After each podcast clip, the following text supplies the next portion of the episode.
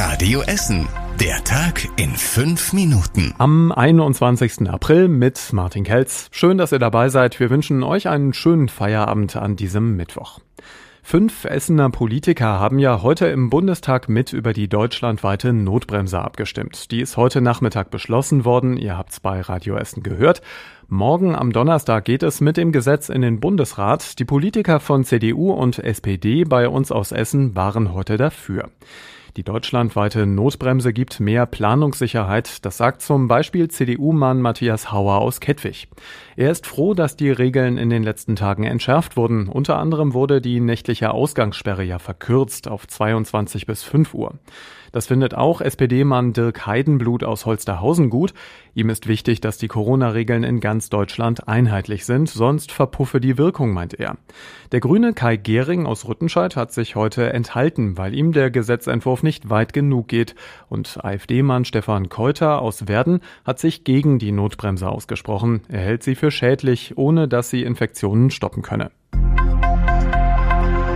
Die Staatsanwaltschaft Essen hat Anklage gegen einen Mediziner erhoben, dem Totschlag in drei Fällen vorgeworfen wird. Darüber hat die Uniklinik Essen heute Nachmittag informiert. Dem 45 Jahre alten Mediziner wird vorgeworfen, im November 2020 schwerstkranken Covid-19-Patienten Medikamente gegeben zu haben. Durch diese seien die Patienten letztlich verstorben. Der Arzt ist aktuell weiter in Haft.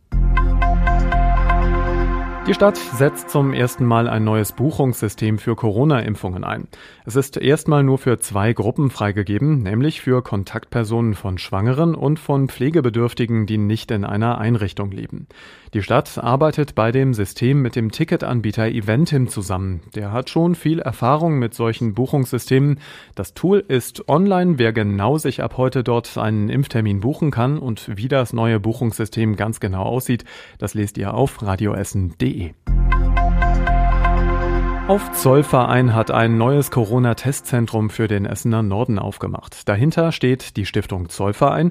Für die medizinische Abwicklung der Schnelltests sorgt eine Apotheke aus Stoppenberg. Getestet wird in der Halle 12 jeden Tag zwischen 10 und 16 Uhr.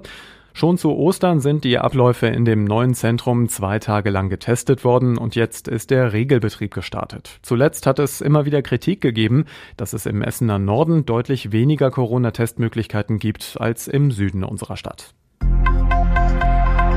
Die geplanten Tests am Fischlift am Baldeneysee verzögern sich aktuell. Hunderte Fische sollten eigentlich schon mit einem Chip gekennzeichnet sein. Damit sollen ihre Bewegungen im Wasser genau aufgezeichnet werden.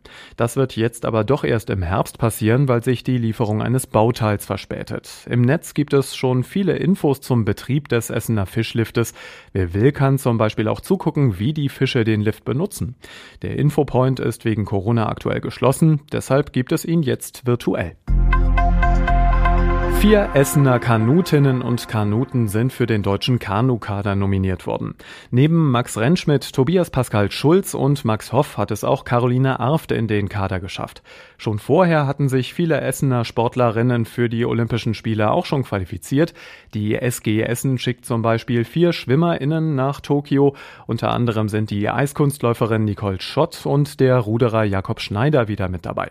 Die Olympischen Spiele in Tokio starten nach den aktuellen Plänen Rennen am 23. Juli.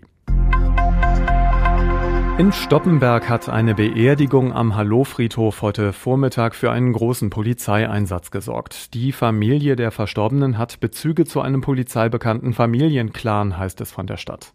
Deshalb waren Polizei und Ordnungsamt vor Ort, um die Corona-Regeln durchzusetzen. Eine Stadtsprecherin beschrieb die Lage vor Ort als ruhig, aber insgesamt angespannt. 25 Personen dürfen ja aktuell bei einer Beerdigung dabei sein. Etwa 25 weitere hatten sich auf dem Parkplatz versammelt. Es gab keine besonderen Vorfälle, heißt es. Für den Einsatz war die Hallowstraße zwischenzeitlich gesperrt. Der Einsatz hat für viele Nachfragen hier bei Radio Essen gesorgt. Und zum Schluss der Blick aufs Wetter. Es gibt heute Nacht so ein paar Wolken bei uns in der Stadt und dazu ist es trocken bei uns. Temperaturen um drei Grad tiefstens. Morgen gibt es dann äh, auch wieder so ein paar Sonnenstrahlen über Frohnhausen und Steele und es ist auch morgen weiter meist trocken. Es gibt bis 12 Grad. Der Freitag wird dann ein bisschen milder hier bei uns in Essen. Und so viel von unserem Podcast für heute. Macht euch einen schönen, entspannten Feierabend mit uns. Alles Wichtige zum Nachlesen und Nachhören gibt's wie immer auf radioessen.de. Und aktuelle Meldungen wieder ab morgen früh ab 6. Bis später. Das war der Tag in fünf Minuten. Diesen und alle weiteren Radio Essen Podcasts findet ihr auf radioessen.de und überall da, wo es Podcasts gibt.